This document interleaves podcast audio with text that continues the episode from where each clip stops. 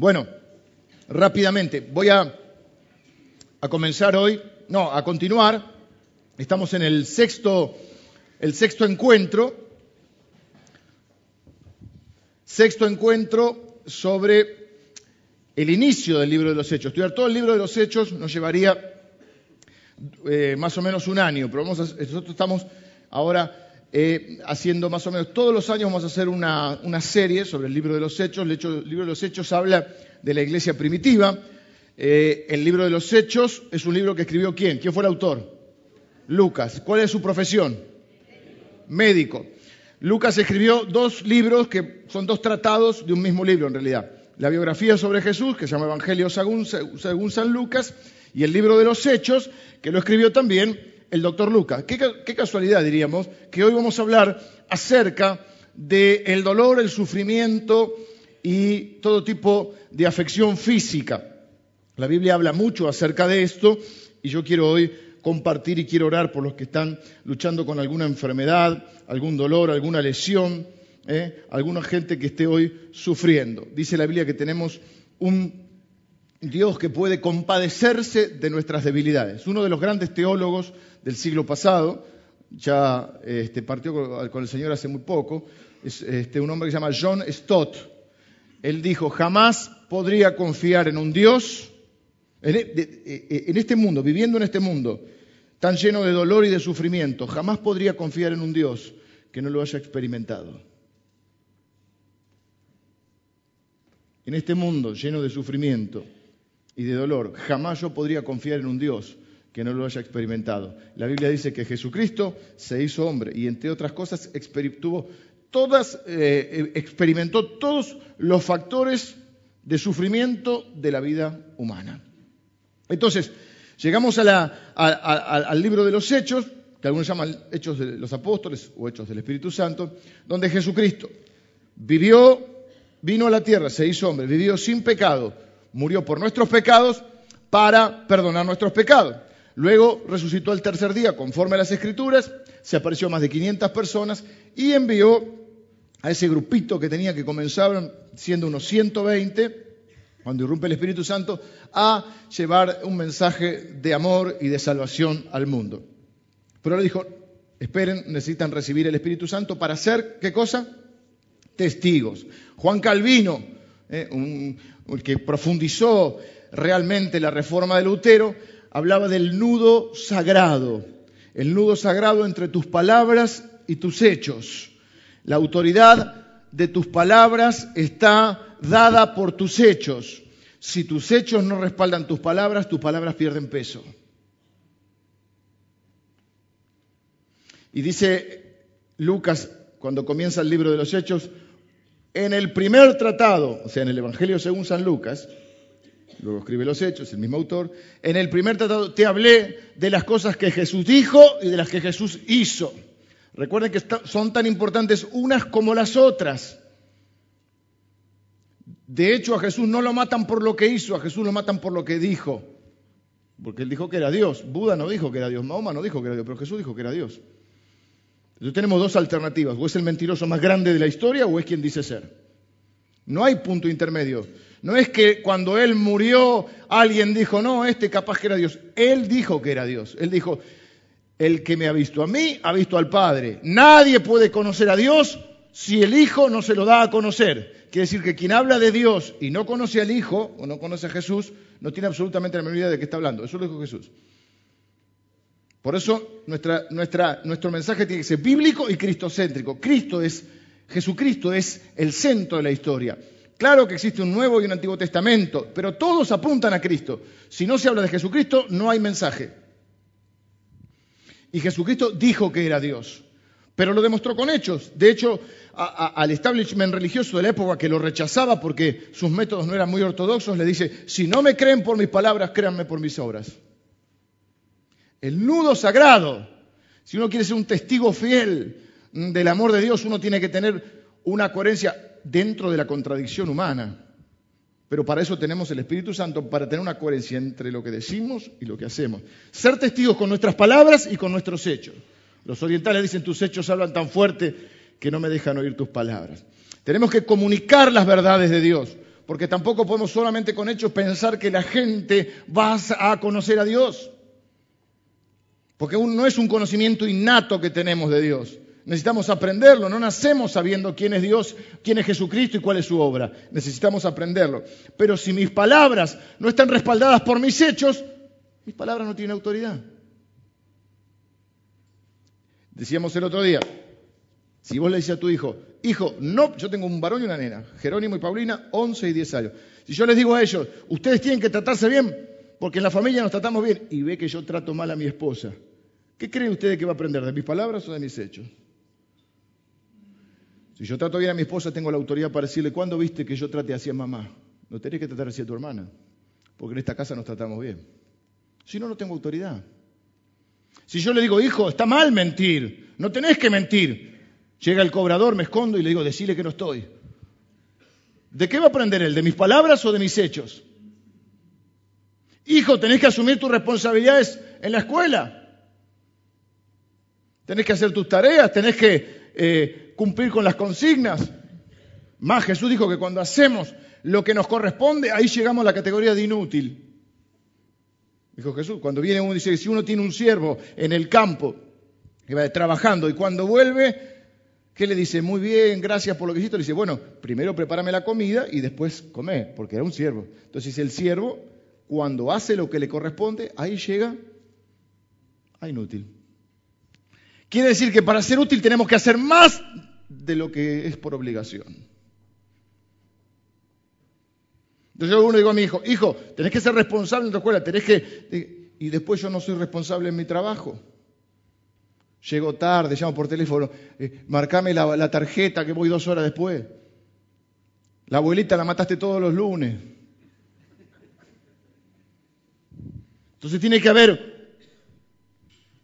te digo, dentro de la contradicción humana, porque somos todos seres contradictorios, la mayor coherencia posible entre tus hechos y tus palabras lo que Juan Calvino llamaba el nudo sagrado.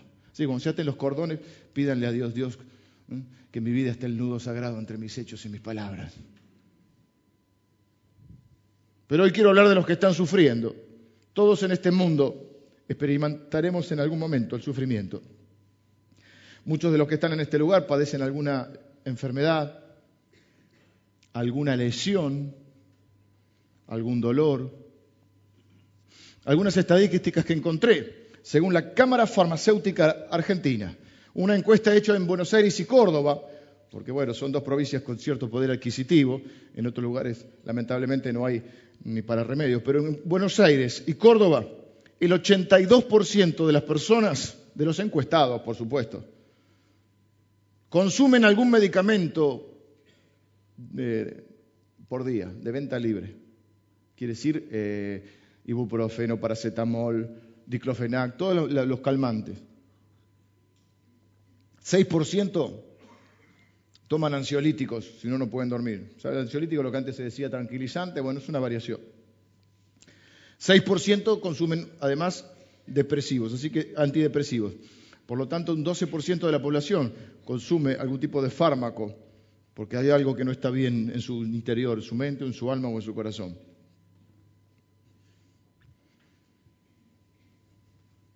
Así es el mundo en que vivimos hoy. ¿Por qué la gente sufre? Si hay un Dios, ¿por qué la gente sufre? Porque este no es el mundo que Dios creó. Más de 700 años antes de Cristo, Isaías profetizó en el capítulo 53 acerca de dos cosas básicas o dos pilares que iba a haber en el ministerio de Jesús. La palabra ministerio quiere decir servicio. ¿Mm? A veces se está confundiendo eso. La palabra ministerio significa servicio, servir a alguien en el ámbito o en la jerga nuestra de los protestantes, cuando nos decimos estamos, voy a ministrar, parece que uno fuera, cuando uno voy a servir significa el ministerio de Jesús, o sea, que Jesús vino al mundo encima a servirnos. Iba a tener dos, eh, pongámoslo Isaías 53, 4 y 5. iba a tener dos pilares. Está profetizando sobre Jesús. Miren que esto es casi 800 años antes de que Jesús naciera.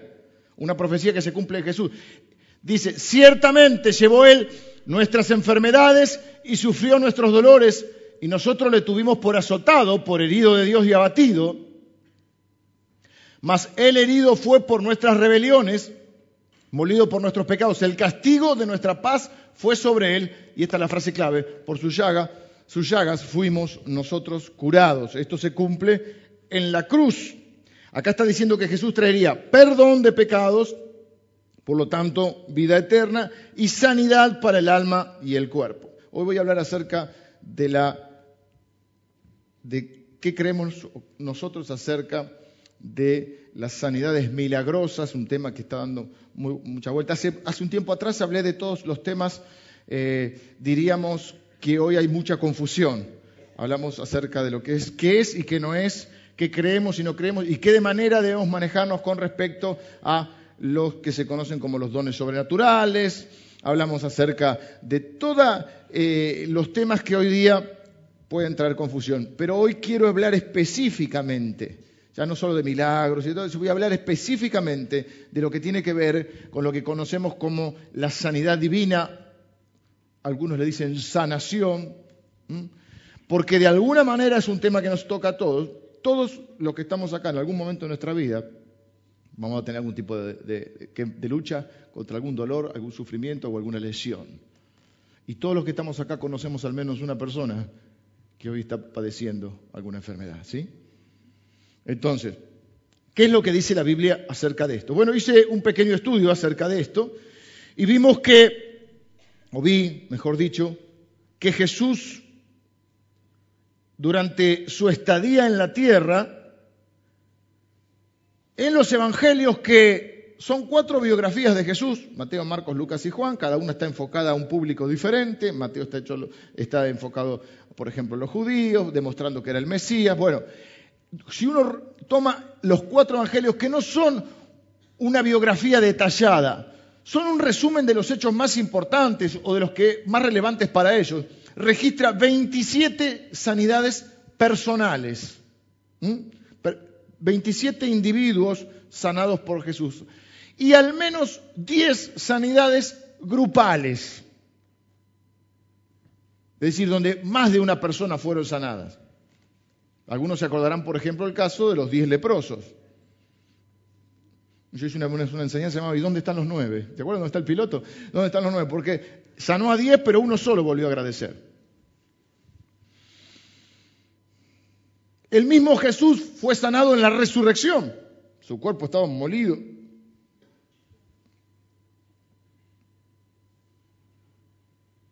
La pregunta es, en este mundo de sufrimiento, ¿estamos solos? ¿Tenemos acceso a Jesús? ¿Podremos tener una relación hoy con Él? Porque cuando Él estaba en la tierra, la gente acudía a Él. Se acercaba, le pedían, ten misericordia de mí, hijo de David, y le decían muchos. La pregunta es hoy, ¿podemos acudir todavía a Jesús? De alguna manera podemos tener una relación porque Él no está acá en la tierra. ¿Qué haríamos? Imagínense, yo veo a veces, ¿no? Bueno, lógicamente no tiene por qué la gente saberlo todo. Eh, a veces es una gran noticia de repente cuando aparece algún tipo de, de persona que aparentemente tiene algún poder sanador. Cuando yo era chico, había uno en Brasil que le decían Garrincha, pero no Garrincha el jugador de fútbol. Había otro Garrin, Garrincha era, ¿no? Y la gente hacía el tour para ver a Garrincha, que lo saben. Eh, o a veces pasa con, dentro del, movimiento católico, dentro del movimiento carismático, eh, que hay algunos eh, este, curas, algunos sacerdotes que, también, al igual que nosotros, oran por las, personas que tienen enfermedades. Y cuando, cuando, se registra algún tipo de ese evento, la gente este, acude por multitudes Imagínense por un momento si Jesús estuviera en la tierra. Saquemos todos los comerciantes que habría, ¿no? los que están vendiendo la remera de Jesús, los, te venden los, ¿viste? Pero si Jesús estuviera en un lugar, si hoy se supiera que Jesús va a estar este, en el obelisco o en Plaza de Mayo, sanando a los enfermos, la gente acudiría, pero ¿de dónde vendrían? De cualquier lado, ¿no? Ahora, además de Jesús, en el libro de los Hechos ya se registran 14 milagros de sanidad física.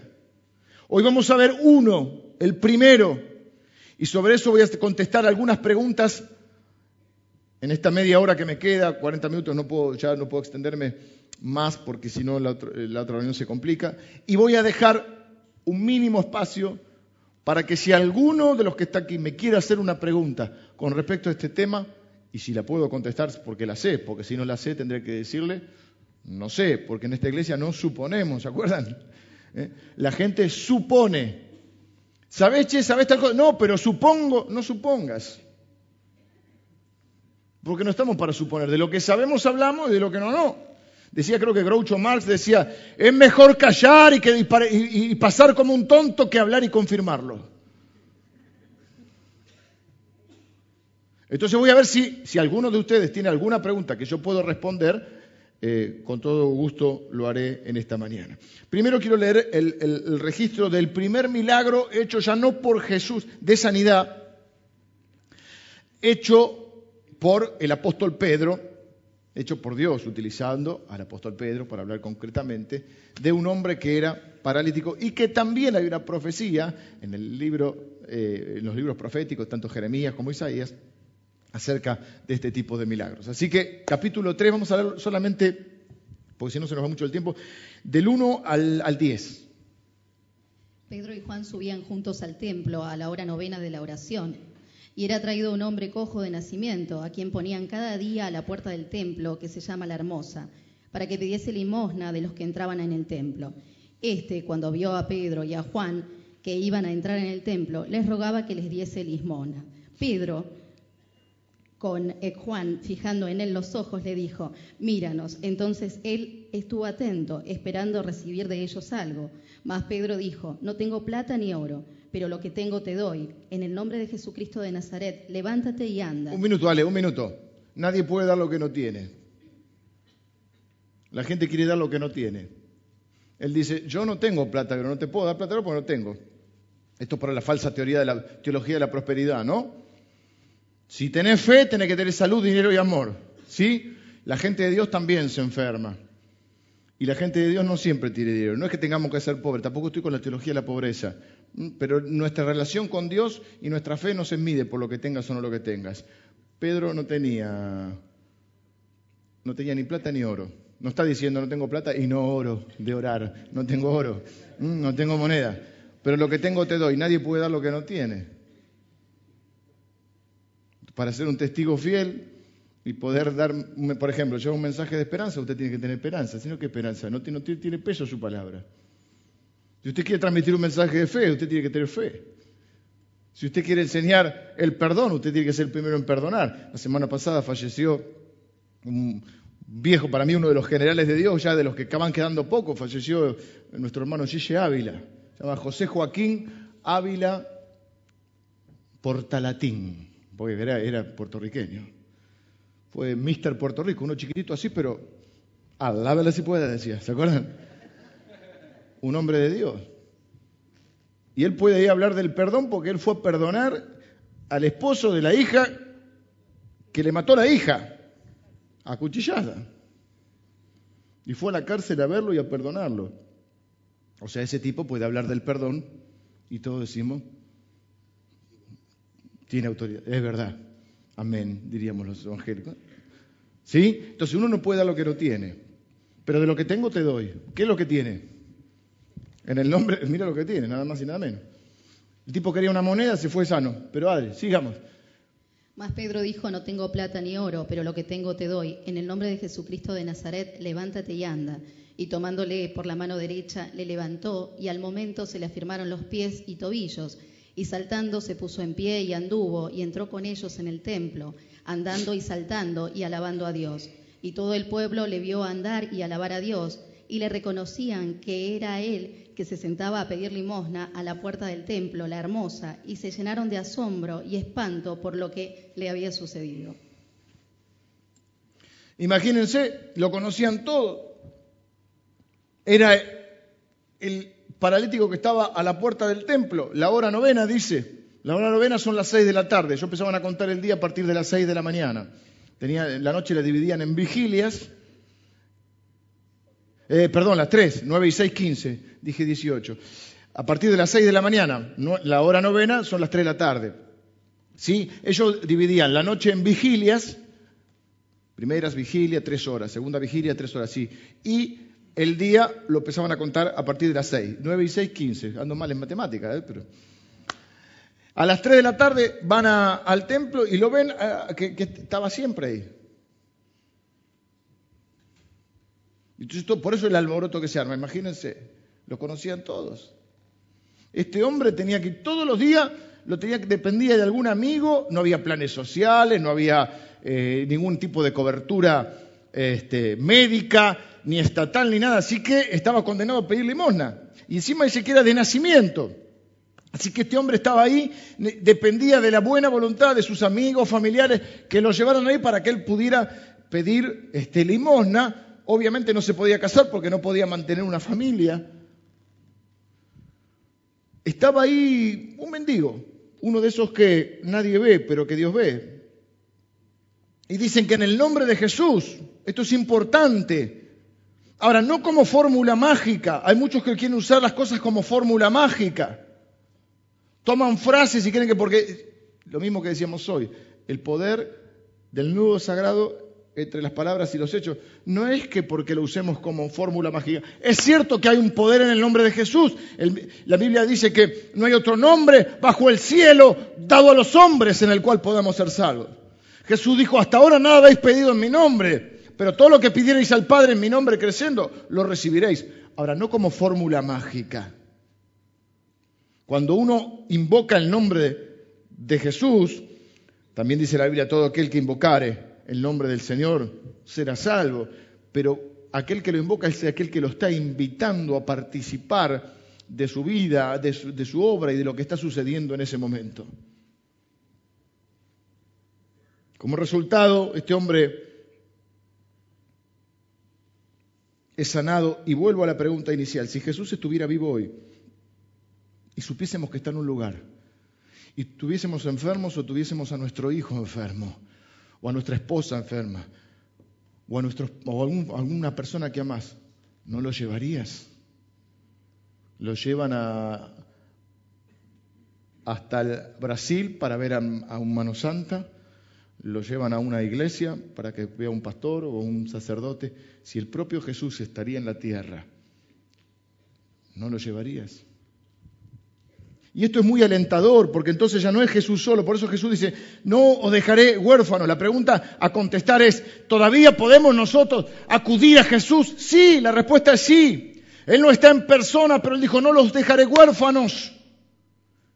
Les conviene, dice el libro, eh, el Evangelio de Juan, que Jesús le dijo, les conviene que yo me vaya, porque si yo no me fuera, el Espíritu Santo no vendría. Pero si yo me voy, el Espíritu Santo va a venir y va a estar en ustedes ¿En quién está? En todos los que ponen su fe en Jesucristo. Con ustedes y sobre ustedes. La unción es cuando Jesús dijo en Lucas 4, el Espíritu del Señor está sobre mí. Me ungió Dios para traer buenas noticias a los pobres, sanar a los quebrantados de corazón, traer libertad a los cautivos y vista a los ciegos. Fíjense que es una sanidad completa, una salud. La palabra salvación en el griego original es salud, porque la salvación de Dios es una salvación integral, una salud integral. El ser humano es espíritu, alma y cuerpo, y Dios se ocupa tanto del espíritu, del alma como del cuerpo. Los días miércoles, Dorita está este, enseñando acerca de cómo ser sanos en, la parte del alma, podríamos decir, ¿eh? cómo lograr la sanidad de nuestra alma. Jesús vino para sanar a los quebrantados de corazón. Corazón, eh, está citando Isaías también, es, eh, eh, envuelve en el concepto que ellos tenían, es lo que nosotros llamaríamos el alma. Es, es, la mente, la voluntad y las emociones. Y algunas personas necesitan ser sanadas en sus emociones. Tienen las emociones a flor de piel. Esa gente que se ofende por todo, que todo lo interpreta mal, que, todo parece que no lo saludaste y parece que es un drama. Es porque tiene su corazón, sus emociones heridas. Hay personas que necesitan sanar su mente porque no pueden superar determinados obstáculos en su mente y si no cambia tu manera de pensar, no va a cambiar tu manera de vivir. Y hay personas que necesitan ser, eh, tomar decisiones en su vida. Dice, dijo Albert Einstein, que el poder más, este, decía el más, eh,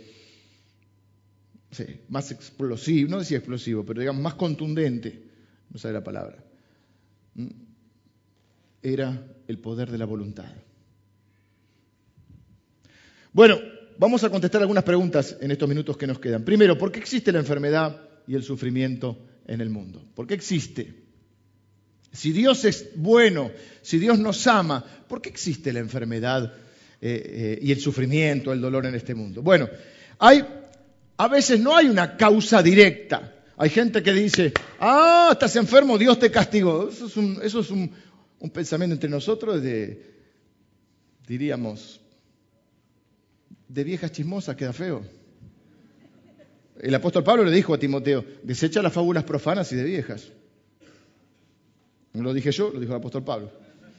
Dios te castigó, Dios te castigó. Dios no castiga así. Dice Dios que al que ama disciplina, pero eso es otra historia. ¿Por qué existe la enfermedad? A veces no existe una causa directa, eh, digamos, causa-efecto, una relación directa causa-efecto entre, entre, lo que pasa.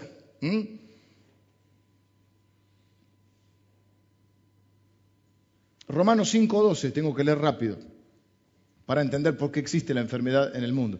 Tendrían que leer los primeros libros de Génesis, donde explica mm, la caída del hombre. Así que la primera causa es el, pecado general, no el de la persona. No quiere decir que si la persona está enferma es porque está castigando porque algo habrá hecho.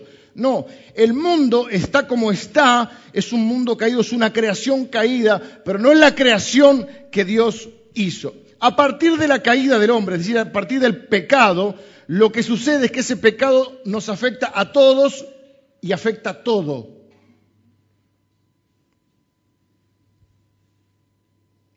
Hay muchas cosas que no tienen explicación, es una causa general.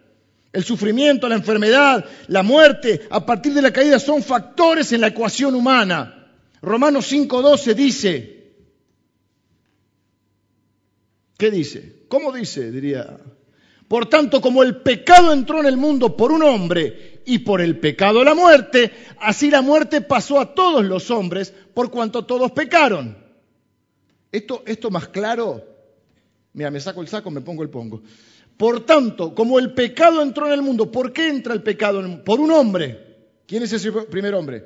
Adán. Y por el pecado la muerte, así la muerte pasó a todos los hombres por cuanto todos pecaron. Nosotros no somos pecadores porque pecamos, pecamos porque somos pecadores. Epa.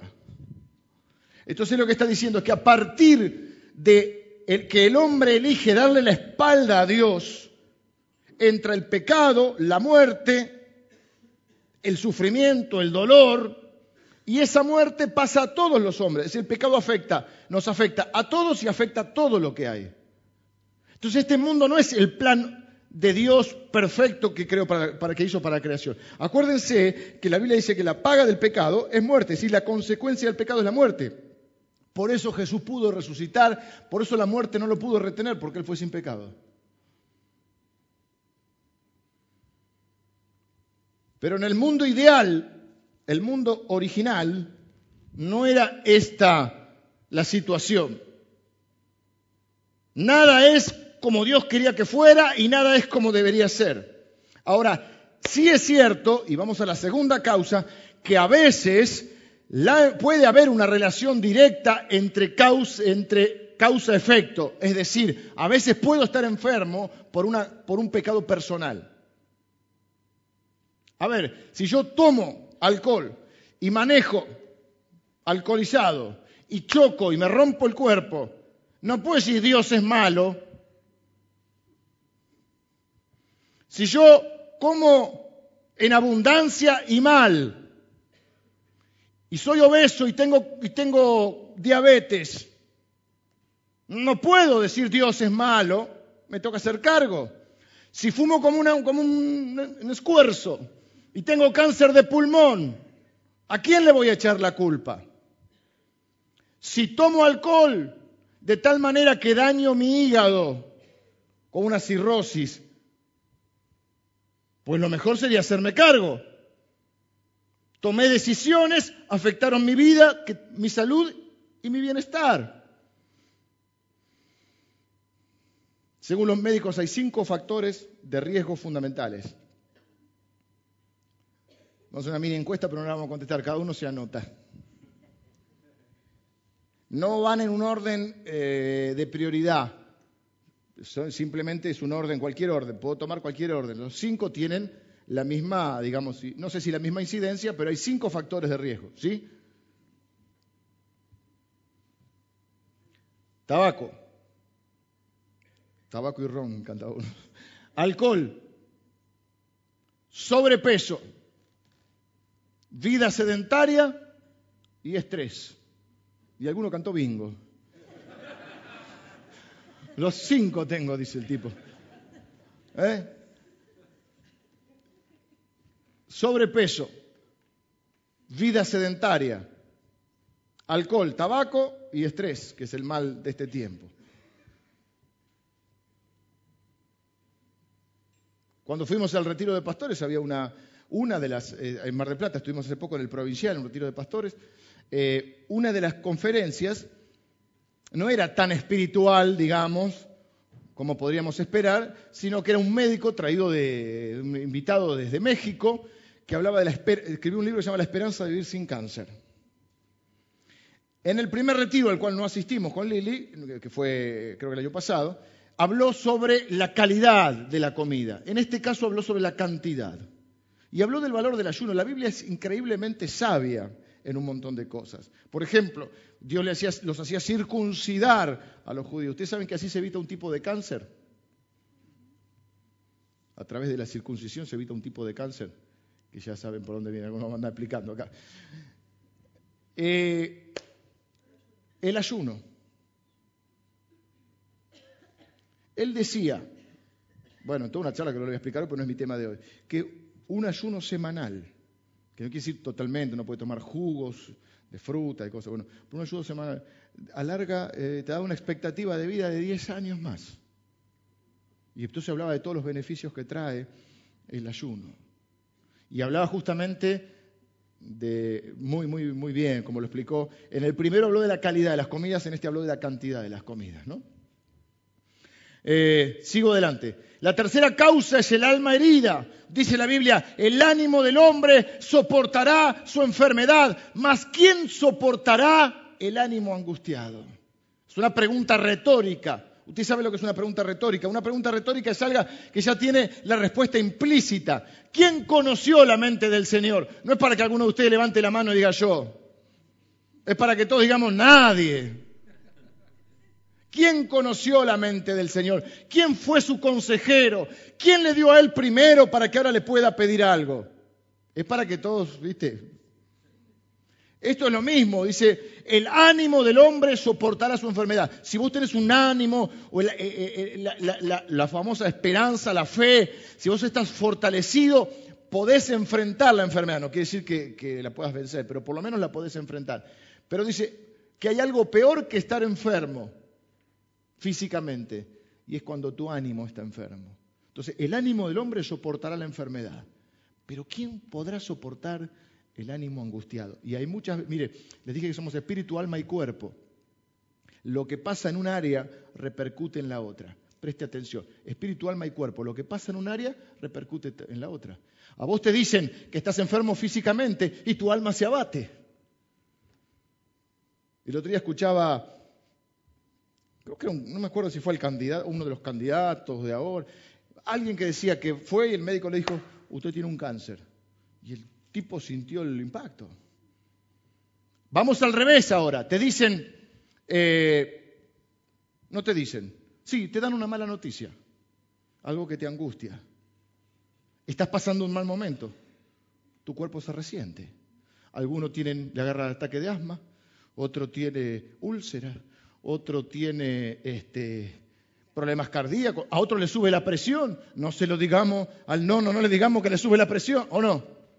Lo que pasa en tu alma, acuérdense que alma es emociones, es la mente, es la voluntad. Cuando a vos te, te afecta al físico. Entonces, muchas causas de enfermedades tienen que ver con el alma herida. Es más, yo he visto, no lo puedo explicar, esto ya off the record, esto lo editamos, esto es entre usted y yo, entre nosotros que somos familia, ¿sí? No es para andar diciéndolo afuera porque no es doctrina esto. Esto es una, una cosa que yo intuyo y un poco por la experiencia. La falta de perdón, yo he visto, no, sé, no lo puedo explicar eh, técnicamente. Y si usted no lo quiere recibir, puede no recibirlo, porque es un pensamiento personal. La falta de perdón trae problemas en los huesos. Esto cuando uno ministra, en este caso, que, que habla con las personas cuando oramos, y, yo, y, hay problemas a veces de huesos y de, todo lo que tiene que ver con eh, especies de... No siempre, no es, no es que siempre, al que, al que te duele un, el que te pone hueso es porque no, no, no. Pero muchas veces he encontrado la conexión. Y vieron que dice el rey David en un salmo, estoy pensando ahora, que dice, mientras callé se envejecieron mis huesos, en mi gemir todo el día. ¿Y no viste que cuando vos estás apesadumbrado, angustiado, empezás a caminar así? Estás como, como apaleado. Entonces el alma herida, dañada por recuerdos de la infancia, por cosas que nos han pasado, por gente que no hemos podido, por, podido quizá este, superar o perdonar, todo eso puede producir problemas físicos o enfermedades del alma propiamente dichas. ¿Qué son acaso ahora las fobias? Antes no se hablaba de esto, ahora todo el mundo tiene fobias, y antes, no había. Antes decían, va, vaya. Ahora resulta que está la agorafobia, la... Otra fobia, tírenme. ¿Eh? Claustrofobia. Yo tengo claustrofobia. Aire. ¿Qué, más? Eh, el tema este de rechazo a, Bueno, los temores, ¿cómo se llama estas personas que tienen... Eh, pánico, ataques de pánico. Yo te escuchaba a un, hombre que ahora está, creo que está enfermo. Eh, que conducía, un conductor de la televisión, que este hombre dice que de golpe el ataque de pánico, dice, dice pero ¿qué? Le agarra, le agarra miedo, dice que le agarra una especie de que se, una sensación de que se va a morir y se abrazó un, se abrazó un árbol en el medio de, de la calle. ¿De dónde surge todo eso? Para pensarlo, ¿no? La cuarta cosa es espiritual. Mateo 8, 16, a veces el, la causa-efecto no está en lo físico, sino en lo almático. ¿Mm? El causal es espiritual. Un problema puede derivar en una enfermedad física. Repito, un problema espiritual, que ahora voy a explicar, puede derivar en una enfermedad física. A veces el remedio es peor que la enfermedad. Y a veces sobre llovido mojado, diría Joaquín Sabina, ¿no? Entonces, fíjense esto. A veces hay algún problema de alguna enfermedad o algún síntoma. Y la gente se desespera y va a cualquier lado. Recién nombré a Garrincha, al mano santa, al mano chanta, al que hacía Olmedo. ¿eh? Y vos te metés en un lugar que no sabés dónde te metés. Vos vas al curandero y te metes en un área espiritual que no conoces y que es complicada. Es complicada. A veces el remedio es peor que la enfermedad. Dice la Biblia que Jesús, en Mateo 8, 16, no tengo tiempo, no lo vamos a leer, que había mucha gente que estaba este, atormentada, dice, oprimida por espíritus, y que Él los sanó. Porque a veces la liberación trae sanidad. Cuando expulsó los demonios, miren, echó fuera a los demonios y sanó a todos los enfermos. A veces cuando se va la opresión demoníaca o, de espíritus malignos. la Biblia dice, el apóstol Juan dice, prueben los espíritus. No todos son buenos. No toda espiritualidad es buena. Tiene, ahora tiene buen marketing la espiritualidad. Todo tipo de espiritualidad es buena. No todo tipo de espiritualidad. Es una, herramienta peligrosa si te metes donde no sabes. Y dice que echó fuera a los demonios y sanó a los enfermos. A veces lo hemos visto también, cuando echamos un demonio, con el demonio se va la enfermedad. Ah, no estoy hablando, porque eso es otra también, como no se conoce mucho, entonces aparece alguien que, practicó, entre comillas, un exorcismo y va a las cámaras de televisión y cree que tiene agua bendita y la cruz. Ese poltergeist, ¿viste? O la otra, ¿cómo se llama? El exorcista, no estoy hablando de eso. Saquemos un poquito el circo de lado. Pero que, ¿viste? Como dice, no creo en las brujas, pero que las hay, las hay. Hay espíritus malignos y espíritus que provienen del mal. Entonces muchas veces te metiste en cosas, hacer ritos. El otro día estaba mirando ayer anoche en la tele, no sé, eh, en un programa que, pasaban de unos que van a hacer unos ritos no sé a dónde y se toman algo, eh, una mezcla tipo como los antiguos indios de las películas del oeste, que se mandaban esos viajes, ¿no? Tipo, no eran astrales, pero una cosa así, ¿viste? Vos no sabés, ponga su mente en blanco. Usted no tiene su mente en blanco. Cuidado con las puertas espirituales que usted abre. No sea cosa que después no las pueda cerrar. Y usted puede estar abriendo una puerta espiritual no solo a su vida, sino en su familia.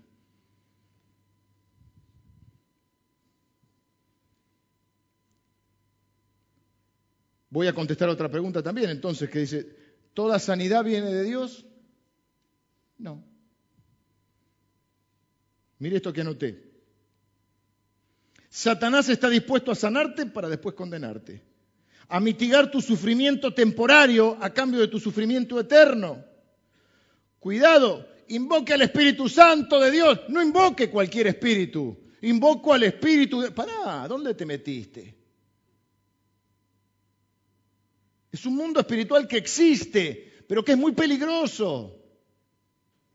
A veces es un manochanta que es un ladri y no pasa nada, ¿viste? Como hacía Olmedo. A veces son brujos.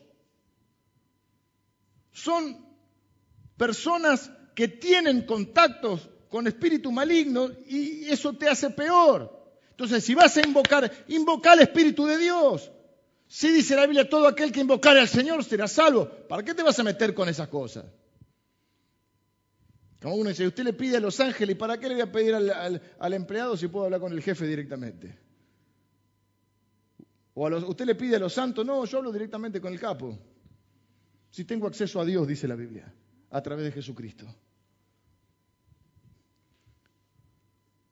Ah, puse tres porque yo me adelanté, le cambié el orden, lo estoy volviendo loco. La pregunta dos que quiero contestar, ¿la sanidad reemplaza a la medicina tradicional? A menudo vemos los casos en televisión de personas que se resisten a tratamientos de la medicina tradicional invocando su fe. Después se le muere el hijo o ellos. A ver, pregunta obvia. ¿Quién escribió el libro de los hechos? Por lo tanto, ¿quién nos registró este milagro? Un médico. Un médico a la derecha, decía Alfonso. Lucas era médico. Colosenses habla acerca de él y dice, les manda saludos el médico amado. Yo le doy gracias a Dios por los médicos, los doctores, las enfermeras, los auxiliares, los terapistas, los fisioterapeutas, los dentistas, los radiólogos, los son todo. Hace el año pasado, ustedes saben, tuve un año, casi un año con la enfermedad de mi padre, todavía están en recuperación. Y ahora vino un, joven, cambiamos a hacerle fonoaudiología porque, fonoaudiología se llama, ¿no? Porque le quedó una dificultad en el habla. No va que, Dios siempre nos rodea de hermanos. Es hijo de un pastor de otra congregación, hermana, de Merlo. Y, hemos tenido una internación domiciliaria y venían eh, fisioterapeutas para hacerle ejercicios físicos, eh, todos los médicos, Marcelo también, que, es médico, venía a casa. Decía, un montón de gente, que gloria a Dios por esa gente. Las enfermeras es una, acá hay un montón de enfermeras, es una, una vocación noble. Yo admiro a esa gente que tiene ese tipo de vocaciones tan nobles y que sirve, y encima con la, con la buena onda que en general lo hacen. Yo realmente, una vez en situaciones así está este, eh, medio a la defensiva. Realmente, si hay algo que yo he visto, es que esa gente tiene vocación. Y cuando uno ama lo que hace, lo hace bien. Pero es difícil hacer algo bien si uno no lo ama. Así que si vos no amás tu trabajo, o cambiás de trabajo o cambiás de actitud, porque te va a ir mal. No esperes que te vaya bien, que te asciendan, que mejores en tu trabajo, si odias lo que haces. Pero si amás lo que haces, estás condenado al éxito. Te va a ir bien. Sigo. Eh, toda sanidad viene. ¿Por qué sana Dios? Bueno, en este relato vemos varias cosas. Primero es un acto de amor, de misericordia y de compasión hacia la persona que sufre. Repito, entonces no estamos en contra de la medicina tradicional. ¿Qué hacemos? Hacemos las dos cosas. Atacamos los dos frentes. No sabemos cuál es la causa. Atacamos, el, digamos, la enfermedad, vamos a la medicina tradicional. ¿Eh? Está claro esto. Es, es de ignorantes decir Dios me va a sanar y no ir a un médico. Es de ignorantes. Por ahí Dios, seguramente Dios te va a sanar, pero para ahí usa un médico para salvarte, un cirujano para salvarte. Había un viejito, una historia vieja, que hubo una gran inundación, estamos orando por la gente que tenemos mucha preocupación por el tema del desborde del Paraná, ¿eh? es, una preocupación muy grande que tenemos. Me recuerdo cuando yo era chico que hubo una gran inundación en toda esa zona, así que oremos por nuestros hermanos. Y el viejito queda en el techo de la casa y dice, Dios me va a salvar, porque yo tengo fe, amén, gloria a Dios. Quema la rama seca, aleluya, decía. Bueno. Chiste, un chiste. Y entonces este, vienen los bomberos, ¡eh, mira que viene la creciente! No, no, Dios me va a sanar. Vienen con la lancha, Dios me va a salvar. Helicóptero al viejito. Decía, no estaba en Argentina, ¿no? Eh, venga que ya Dios me va... Y el tipo se ahogó. No quiso. Entonces fue al cielo y dijo, Dios, me hiciste quedar mal. Estuve proclamando por la fe que me ibas a sanar. Y Dios le dice, te envié una lancha, te envié los bomberos, te envié el helicóptero. ¿Qué cree que haga? Entonces, yo ataco todos los frentes. Oro por una sanidad sobrenatural. Utilizo la medicina, diríamos, natural o tradicional. Vemos si hay algún problema en el alma que hay que sanar hay que atacar o, cubrir el frente del alma. Hay que ver si no hay un problema espiritual. ¿En qué te metiste? ¿Dónde anduviste? ¿Consultaste curanderos? Tengo que terminar. ¿Por qué Dios sana? Primero porque es un acto de amor, misericordia y compasión hacia la persona. Segundo, convalida al siervo de Dios, le da autoridad espiritual. Dice que después que Pedro sanó, claro, el, paralítico lo agarraba del brazo, dice que saltó el paralítico, nunca había caminado, y lo agarraba del brazo y lo llevaba para todos lados. Y la gente dice, ¿quiénes son estos dos? Y estos dos son los que lo sanaron. Y Pedro hacía, para la gloria de Dios, para la gloria de Dios. Pero predicó, y empieza el segundo sermón de Pedro. El primero ya lo vimos el otro domingo. Empieza el segundo y dice que la gente ¿eh? Abrió su corazón porque la Biblia dice que Él va a respaldar. Nosotros no somos seguidores de señales, no somos tu Sam. ¿eh? Duro, duro, duro, no, no, no somos seguidores de señales, somos seguidores de Jesucristo, pero las señales siguen a los que creen. O sea, Él respalda, Dios respalda la precomunicación de las verdades divinas a través de milagros, prodigios y señales. Bueno, abre la puerta a la evangelización. Quinto, motiva a los cristianos. Ahí está. Primero, es un acto de amor. Segundo, convalida al siervo. Tercero, revela el reino de Dios. Esto es importante. Un día, finalmente, Dios va a establecer su reino. Todavía no está establecido el reino de Dios. ¿Vieron cuando usted ve una película y ve un tráiler de la película? Un, adelanto. ¿Vieron? Y vos la ves y decís, pasa al cine y te pasa el tráiler de la otra. Y vos decís, che, este que venía a verla. ¿eh? Ahora quiero ver la de Toro y y llanero solitario. Y yo lo veía de chiquito. No siempre se esconde un bandido detrás de una antifaz, decía. Kimo Sabi. Y, me dice mi hijo, tenemos que ir a verla. Sí, esta tengo ganas de ir a verla, ¿viste? Vos ves el tráiler. Cuando pasan estos, estos eventos sobrenaturales, por eso son milagros, no, no es todo milagro. No digamos que todo es milagro. Ay, me dolía el pie, ya no me duele más, milagro, milagro. Eso no es un milagro. O por ahí sí, pero ese no, qué sé yo. O sea, los milagros son el tráiler del reino de Dios. Es un momento en que hay una intervención divina. Pero no es siempre, ni a todos, es a veces.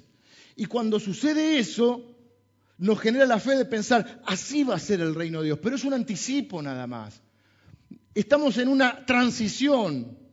Por eso la Biblia dice que somos peregrinos y extranjeros y pone la vida como un viaje. No es el final del viaje. En este viaje a veces hay esos anticipos. Tengo que seguir. Todo el que tiene fe recibirá sanidad en esta vida. No, no creas eso. Si usted tiene mucha, mucha fe, entonces va a hacer que tuerza el brazo de Dios y Dios lo sane. No. Así se cubren ellos, los que te mienten. Que dicen, ah, no te sanaste, no tuviste fe. Entonces ahora estás, sin, ahora estás seguís enfermo y deprimido. La pregunta es, ¿no es más, ¿qué más fe? ¿Cuando Dios me sana o seguir creyendo a pesar de que Dios no me sane? El apóstol Pablo Dios lo usó para sanar a otros, pero él no, dice, yo tengo un aguijón en la carne. Un mensajero de Satanás que me bofetea, nadie sabe cuál es la enfermedad, un día se lo vamos a preguntar en el cielo. Y él dice, tres veces oré al Padre diciéndole, quítame esta, este, este, aguijón. Y dice que Dios le respondió, bástate mi gracia porque mi poder se perfecciona en tu debilidad. Traducido es, soportalo, vas a estar bien, aguántatela. ¿Y por qué Dios nos sana todo? Bueno, primero porque es soberano. Segundo, porque en un momento la gente se tiene que morir. Para morir, gente enferma primero. Y además, porque a veces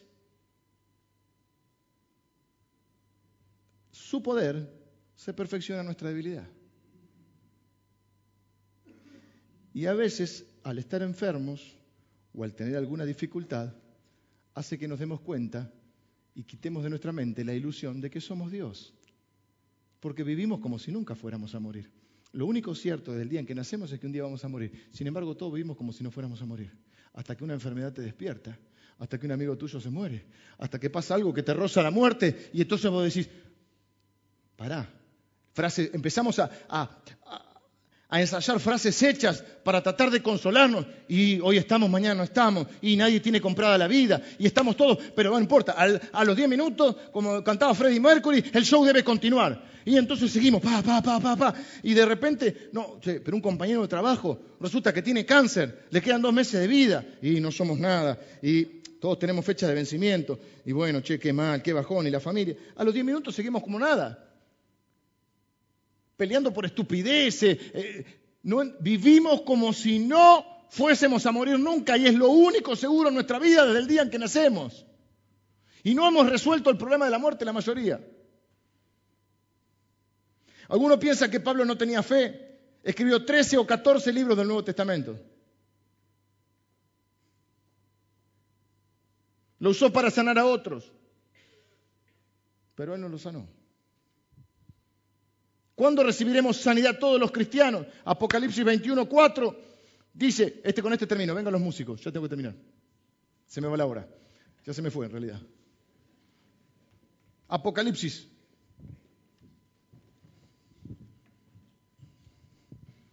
Porque encima quiero tener una oración final por los que están enfermos. Así que rápido. Enjugará, quiere decir secará. Dios, toda lágrima de los ojos de ellos, y ya no habrá muerte, ni habrá más llanto, ni clamor, ni dolor, porque las primeras cosas pasaron. Dice que no habrá muerte, ni llanto. ¿Cuándo va a ser esto? Cuando Dios establezca el reino definitivamente. Mientras tanto estamos en un mundo caído y afectado por el pecado. Y el ser humano le ha dado la espalda a Dios y ahora le echa la culpa a Dios. ¿Por qué alguien tiene que tener la culpa? ¿Por qué el hambre en el mundo? Si existe un Dios, ¿por qué el hambre en el mundo? Y porque el, 10% más rico se queda con todo y no comparte con el más pobre. ¿Y por qué las guerras? Todos sabemos que las causas que estudiamos en la, en la, escuela no son reales, que las causas de las guerras son económicas. Son económicas. Que la ambición del hombre es insaciable. Todos sabemos que las guerras son económicas. El egoísmo, la ambición.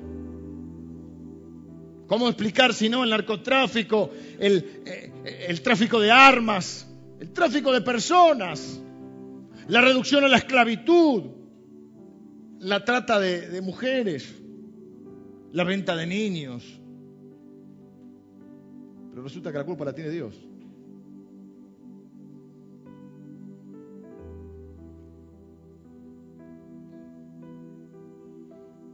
Jesús sufrió, murió y fue sepultado y así va a suceder con nosotros. En este mundo vamos a sufrir, vamos a morir y seremos sepultados, pero dice la Biblia que tendremos un cuerpo resucitado y glorificado y resucitaremos con Él. Y ahí serán las cosas como Dios quería desde el principio. ¿Alguna vez fue a un hospital usted? ¿Alguna vez ha ido a un hospital? Si no fue, debería hacerlo. ¿Ha estado con alguien en su lecho de muerte? Mire, eso no es una, una, algo negativo para su vida. Eso es un regalo de Dios que usted esté al lado de alguien en el lecho de muerte. Si no, debería hacerlo. ¿Ha secado usted alguna vez las lágrimas de alguien que sufre? Es un privilegio que Dios nos da. Es que vos le hagas a alguien este, sí, mira.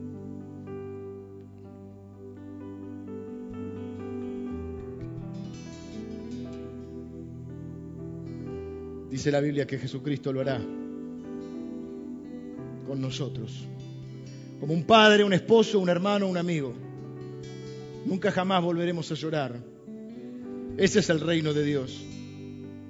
Y dice, ¿no habrá qué cosa? ¿No habrá más? Más muerte. Esa es la palabra de fe que predicamos. Que si confesares con tu boca que Jesús es el Señor y crecieres en tu corazón que Él resucitó, que Dios le levantó de los muertos, serás salvo. Desde el Génesis a Apocalipsis, la Biblia nos habla del Señor. Quiero hacer una última pregunta. Yo sé que este mundo es un mundo caído, sufrido. Pero para los que creemos en la vida eterna a través de Jesucristo, Jesucristo dijo, yo soy el camino, la verdad y la vida, nadie viene al Padre si no es por mí. Quiero darle una palabra de aliento en esto lo más parecido al infierno que usted va a vivir es esta tierra. Para un cristiano lo más parecido al infierno es el sufrimiento en esta tierra, porque luego tenemos esta esperanza.